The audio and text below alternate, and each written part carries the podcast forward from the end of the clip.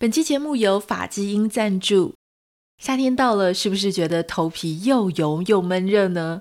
我想介绍一款凉爽，而且一年四季都超级适合使用的洗润发和头皮调理产品。我很喜欢，而且我家老公更是热爱。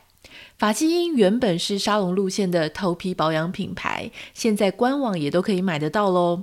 头皮护理就选择法基因。不止洗起来舒服，也改善你的问题头皮。八月七号到八月十六号，官网活动最低七九折，输入折扣码再折六十元，选对适合自己头皮的洗护保养品，让你这个夏天没烦恼。欢迎点开今天的节目简介栏，认识更多发基因的产品哦。Hello，欢迎收听徐玉切入点，我是徐玉，御姐爱。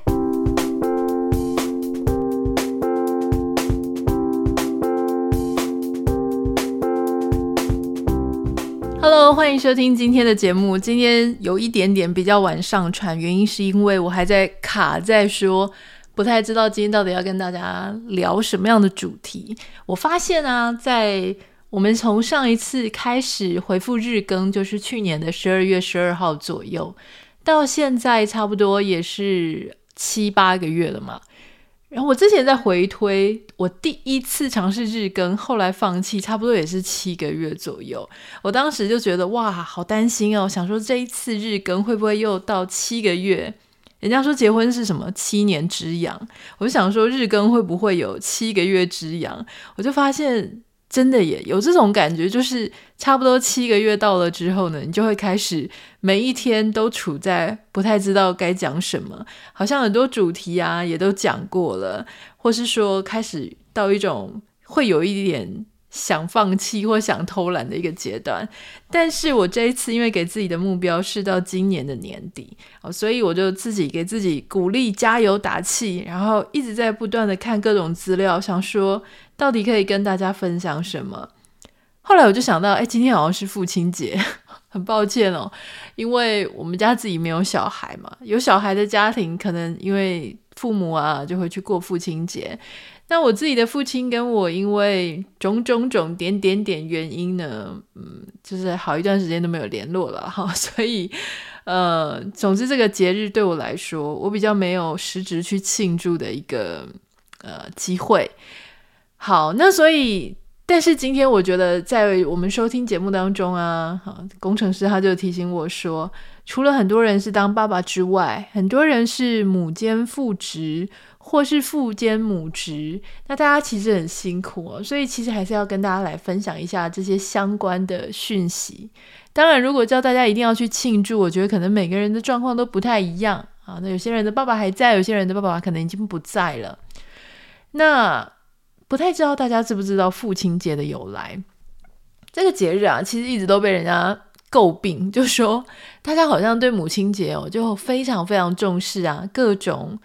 礼物啊，消费啊，哈，连广告在母亲节都有所谓的大档期，就是母亲节大档期。父亲节也有档期，但是感觉好像非常局限于某一些产品品项，什么刮胡刀啊、按摩椅之类的。真正的父亲节的由来，哈，其实也是哦，它也是跟在母亲节的后面。母亲节的由来是在一九零五年，好在。有一个女性，然后她叫做 Anna Jarvis。这个安娜贾维斯小姐，她就提出要定母亲节。那在不到五年的时间，另外一位美国的所谓的杜德夫人，她就提出来，在一九零九年的时候，她说：“哎，那既然有母亲节，为什么不能有父亲节呢？因为她觉得说，哦，她的她跟她五个弟弟。”因为他妈妈很早就离开的关系，所以就像我们刚刚讲的，他的父亲要带母职，所以他的父亲非常非常辛苦。所以当时杜杜杜德夫人、杜独夫人、杜德夫人呢，就常常就觉得说，其实父亲跟母亲是一样的重要，甚至在他的生命来讲，他的父亲比母亲更加的重要。所以他就呃，当时他就跟州政府。啊，写了一个很动人的信。那他们当时那个州政府啊，在华盛顿州，华盛顿州政府呢就同意了，就是以杜德夫人父亲的生日六月五号哦作为纪念日。不过后来这个州政府他就改了这个日期啊，他觉得说，嗯，与其说是六月五号，那后来他们再把它调整成六月的第三个星期日。大家可能会觉得说，诶，在台湾庆祝父亲节就是八八八月八号，那这个很合理嘛？感觉八八就是爸爸啊，这个声音啊跟日期啊就觉得很合逻辑。可是事实上呢，全世界里面有很大一部分的国家，哦，就说当然每个国家的父亲节不太一样，但是有很多国家就跟美国一样，把父亲节定在六月的第三个星期日。哦，这就跟母亲节一样，我们算什么五月的第二个星期日是母亲节，他们会去算第几个星期日，因为在这个星期日的时候，大家就可以团聚，可以一起去庆祝嘛，哈。包含像阿根廷啊、巴哈马、加拿大、智利、古巴、法国、希腊、哈、印度、日本、爱尔兰、马来西亚，或是荷兰啊、巴基斯坦啊、菲律宾、新加坡啊、美国。乌克兰啊、辛巴威、委内瑞拉等等的，哈，他们的父亲节都是六月的第三个星期日。那跟台湾一样的八月八号呢，除了是中华民国以外，啊，还有蒙蒙古国。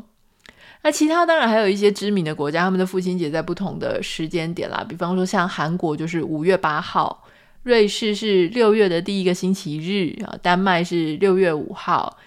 呃，比利时是六月的第二个星期日，啊瓜地马拉六月十七号，所以或多或少大家可能时间点上都不太一样，不太知道你们家的父亲节是怎么样过的哈。如果说是因为我从小是跟我妈长大嘛，那我们家的父亲节，如果我继父还在世的时候，父亲节好像就是。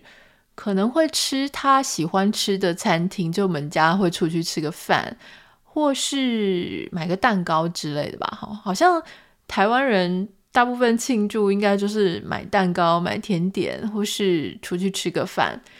那在美国有做一个调查，哈，他们就发现说，他们就根据大家喜欢送什么样的父亲节礼物来去做调查。这个调查是在这是最新的二零二三年，哈，他们就发现说，哎。最高最高的金额落在出去，特别外出啊，外出可能就包含旅游啊，吃点东西，这个是第一名。排行第二名的是送爸爸衣服啊，衣服可能包含就是衣服、鞋子或是裤子等等的，就是衣着用品。第三名呢是礼物卡，美国有非常非常流行叫做礼物卡，礼物卡不是卡片，礼物卡就是说。在某一些商店里面，你可以先储值，比方说星巴克啊，星巴克就台湾应该就是比较了解，就是呃，你可能就先买个五百块啊、一千块的礼物卡，那这个卡片它可能是一个实质的卡片，或者它可以存在你的 App 里面。那送收到礼物的这个人，他去那个店的时候，就可以当做他有一个储值金可以使用。那美国这个部分非常非常的发达，你到所有的。超商啊，或是呃超市里面，你都可以买到各种商店的礼物卡，不管是 Amazon 啊，或者是我们这里甚至 Grocery Store，就是那种杂货杂超市，他们都有自己的礼物卡，所以你几乎可以买到各式各样的礼物卡。那这个就很实用，因为有时候你送人家东西，不一定能够送到他的心坎里嘛，对不对？你以为爸爸喜欢这个，其实他想要别的。那有时候包钱直接给钱，其实台湾也蛮喜欢直接给钱的。但是我觉得礼物卡它比钱稍微含蓄一点点，我就是说他还是有一点点心意的成分在里面。就是说哦，我知道爸爸常常会去哪一家店，比方说像台湾可能是特利屋啊，啊，或者是说他们会喜欢去买一些什么工具类型的。那美国可能就是 Home Depot 之类，然后就送爸爸那样子商店的礼物卡，至少还是有。在他送礼的过程当中，表示出这个我们送礼物的人的一个心意，就是我们知道他喜欢去哪个店啊。那像我们自己邻居，有时候过生日啊，可能邀请我们参加，我们有时候真的不知道送对方。小孩子比较简单，小孩子可以送玩具，可是大人你真的不知道送什么的时候，就会送礼物卡，就是会送他一些呃商场上的礼物卡。那第四名呢，是我们刚刚讲的电器用品，可能就像刮胡刀啦，哈，或是一些爸爸还会用什么电器？我真的一时想不起来哈，怎么办？我跟爸爸真的是不是很熟悉，这样。还有一些 personal care，就是个人保养用品，比方说刮胡的胡后水啊，或是男性专用的什么什么什么什么去角质嘛，不知道爸爸有没有在用去角质，或是香水之类的，其实这也都是蛮好送的哈。为了怕大家到今天了都还没有准备爸爸的礼物，所以我就继续再念一些，让你们激发一些灵感哈。在美国这边呢，还有很常送一些家里，它叫做英文叫做 home improvement 或是 gardening tools，就是如果做一些园艺的时候，可能需要一些剪刀啊、手套啊、撸草的那个。呃，叫什么推草机、除草机那种也是有可能哦，或是送一些大锯子之类的。我是不知道爸爸有没有想要在父亲节收到锯子啦，但是母亲节真的好喜欢，很多人喜欢送妈妈锅子诶。不要说是母亲节，我其实之前呃蛮年轻的时候，在情人节就有收过锅子，然后我就觉得。很糟糕啊！谁会在情人节送锅子啊？就算是我生日，我也不想收到锅子。收到锅子，人家可能会说啊，因为你可能爱吃饭啊，或者爱煮饭啊，就送锅子给你很刚好。可是我觉得女性好朋友送彼此之间锅子，这个 OK。可是如果是异性，嗯，我觉得送锅子感觉好，好像想要把你定位成是一个。就是煮饭婆的那种感觉，我不知道啦，也许我自己多心哈，我就觉得不想不想在这种奇怪的时候收到锅子之类的。嗯，还有就是一些工具组啦，哈，比方说要组那些柜子的时候，不是需要那种电钻啊，还是一些呃锁螺丝起子的那种电器用品。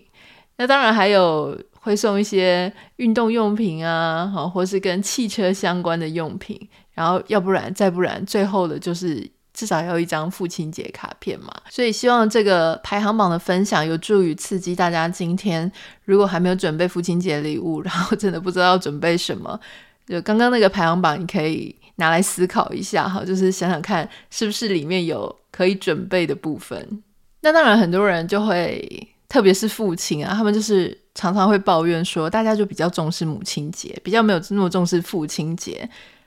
我现在讲的数据大概都是美国的，因为美国真的很多各式各样的数据哦，所以呃，包含像这种母亲节 versus 父亲节的一个比较，在台湾我们可能比较少看到相关数据，所以我拿美国的数据来比哈，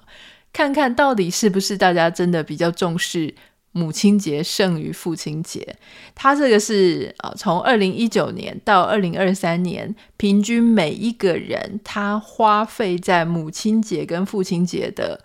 花费开支是多少？好，那我觉得先讲一个大的图像，大的趋势就是从二零一九年到二零二三年，诶，大家不管是在母亲节或父亲节上花费的数字都越来越多。当然，这也有可能是因为涨价的关系。大家知道现在通膨严重嘛，哈，所以你原本可能花一点点钱买的东西，你现在都要花更多的钱。但是先不管，就说以它实际上的支出来说，这样就好哈。二零一九年呢，大家平均每一个人他在母亲节上面。所花的费用大概是一百九十六点四七美元，差不多就是啊，你如果乘以三十啊，简单把它换算乘以三十的话，差不多就是五千，将近六千元。但他们在父亲节上面花的大概是一百三十八点九七美元，差不多四千五百元台币左右，大概是百分之七十了哈，就是说。给爸爸花的礼物上的钱，大概是百分之七十的妈妈的那个钱。但二零二三年呢，有长足的进步哦。母亲节大家花在妈妈身上的是两百七十四点零二美元啊，这个差不多你再去乘以三十啊，我觉得将近可能是呃七八千块左右台币的一个数字。那大家花在父亲身上呢，也上升了。啊，但是上升到差不多就是二零一九年母亲节的水准，一百九十六点二三，所以差不多就是六千台币。呃，虽然数字变多了，但是仍然是妈妈的百分之七十哈。所以爸爸的哀怨是有道理的，因为爸爸得到的就是妈妈百分之七十的爱，好了，不能说是爱，因为钱不等于爱，但是就是百分之七十妈妈的这个 budget 就对了啦哈。那到底大家为什么在妈妈的身上会花比较多钱呢？当然，我想妈妈现在你在收听，如果你是妈妈，你就想当然呢、因为我就是真的比较辛苦嘛哈，可能一方面也要赚钱，一方面也要照顾小孩，跟小孩相处跟互动的时间可能远远的超过爸爸。所以通常妈妈们就会觉得这是理所当然的，可是爸爸就会觉得，哎，哪有？说不定有一些爸爸他们也是陪小孩陪得非常辛苦啊，非常认真啊，哈，也是呃常常接送啊，或者是陪小孩一起玩乐啊、教育等等。因为每个家庭状况不一样，所以这很难概括整个论之哈。不过我刚刚查了一下，就是大部分很多人就说，第一个当然妈妈看起来就是非常的为家里牺牲奉献，但有一些妈妈可能并没有出去上班，所以她没有自己的经济能力，那她在家里贡献给自己的孩子们，孩子也都看在眼里哈，所以就像我们刚刚讲的，那孩子就比较愿意。就是可能孩子为妈妈付出啊，买礼物，或是爸爸他可能也是会用礼物去犒赏妈妈等等的，所以在这个妈妈的礼物的上面呢，就是会有这样子，会觉得哎，需要更多更多的礼物，而且妈妈通常啊也是那种收到礼物啊，就传统来说，我们好像比较会是送女性礼物，我这个不是要讲一个性别的刻板印象，可是长久以来可能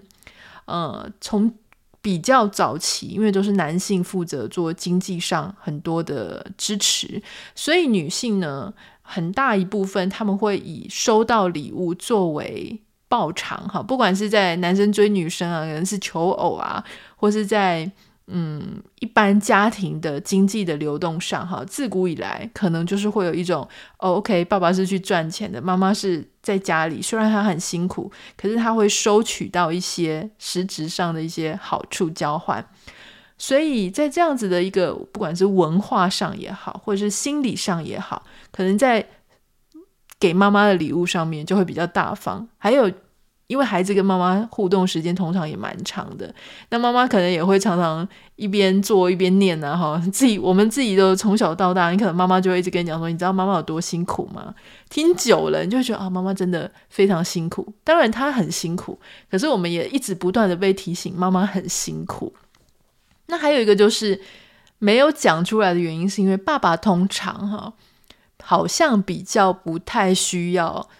礼物的回馈。就是他们对礼物比较淡定，比较淡然，比较阔。好，就是好像你有给他，他还是高兴一下；没有给他，他好像也不见得说就会失落，跟你翻脸。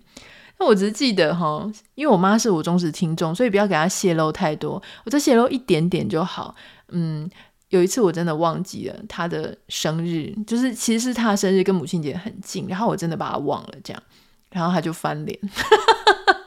所以我说说一点点，还还是把它说出来了。就是女生她们可能可能，我觉得妈妈她的情绪就会写在脸上，多过于爸爸写在脸上。哈，当然每个家里还是多多少少不一样。那爸爸他要看起来好像不太需要这样子的礼物去宠他，所以久而久之呢，我觉得很多时候小孩啊，可能就会搞不清楚说，哦，其实爸爸他们内心也非常的渴望大家要重视他们。好，也许爸爸需要的重视不一定是你要送非常贵重的礼物哦，虽然他们可能有时候也会想要有一些奢侈品礼物，但是大部分的爸爸他会希望，更加希望是你有把这件事情放在心上。在这样子的时间点，或他自己的生日，或是某一些特殊的日期的时候，你还是可以表达你心中对他们的爱，跟你在意，跟你关怀他们。虽然爸爸可能比较不在意礼物要多昂贵哈，或是买的多豪华，但是爸爸仍然在意他是不是你心中很在乎的那个对象。这是我自己的想法。不太知道今天你打算要怎么过呢？欢迎你可以私讯到我的 Instagram 账号跟我分享，Anita 点 Writer A N I T A 点 W I T E R。当然，如果你有任何生活上啊、工作上啊、情感上啊想要问我的问题，也可以透过。呃，Instagram 上面的私讯来跟我问答，那我会看一看，如果我可以回答的，我就会放在我们的节目上面，然后一起回答。顺便大家也帮帮我了哈，因为我常常处在一个有时候真的不太知道，没有什么灵感，不知道要讲什么的状态。好，那还有一个事情呢，要跟大家呃报告，就是说我们即将要在月底庆祝我们来到了第五百集。这个第五百集呢，我想了一个非常特殊的企划，就是平常都是大家在听我的声音，我也希望可以听听看我们听众的声音。所以呢，这个叫做呃，我想听听你的声音，这个特别的企划，就是请你录音啊，你可能可以用手机录啊，或电脑录，就是音质稍微要好一点哈。请你录音。不要太长，一分钟就好。讲什么呢？讲你一开始怎么样收听到须臾切入点，就是我们节目是谁介绍你的啊？那你平常都会在什么时候收听？我知道有些人在慢跑的时候，有些人在做家事的时候。那还有你想要对我说什么话，或是有没有简单想要问我们什么问题？现在我已经陆陆续续有收到一些录音档，就有一些我们的听众、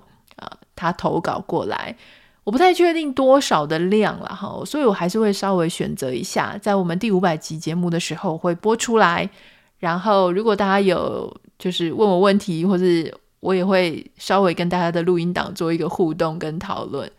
好喽，那我们就明天见，拜拜。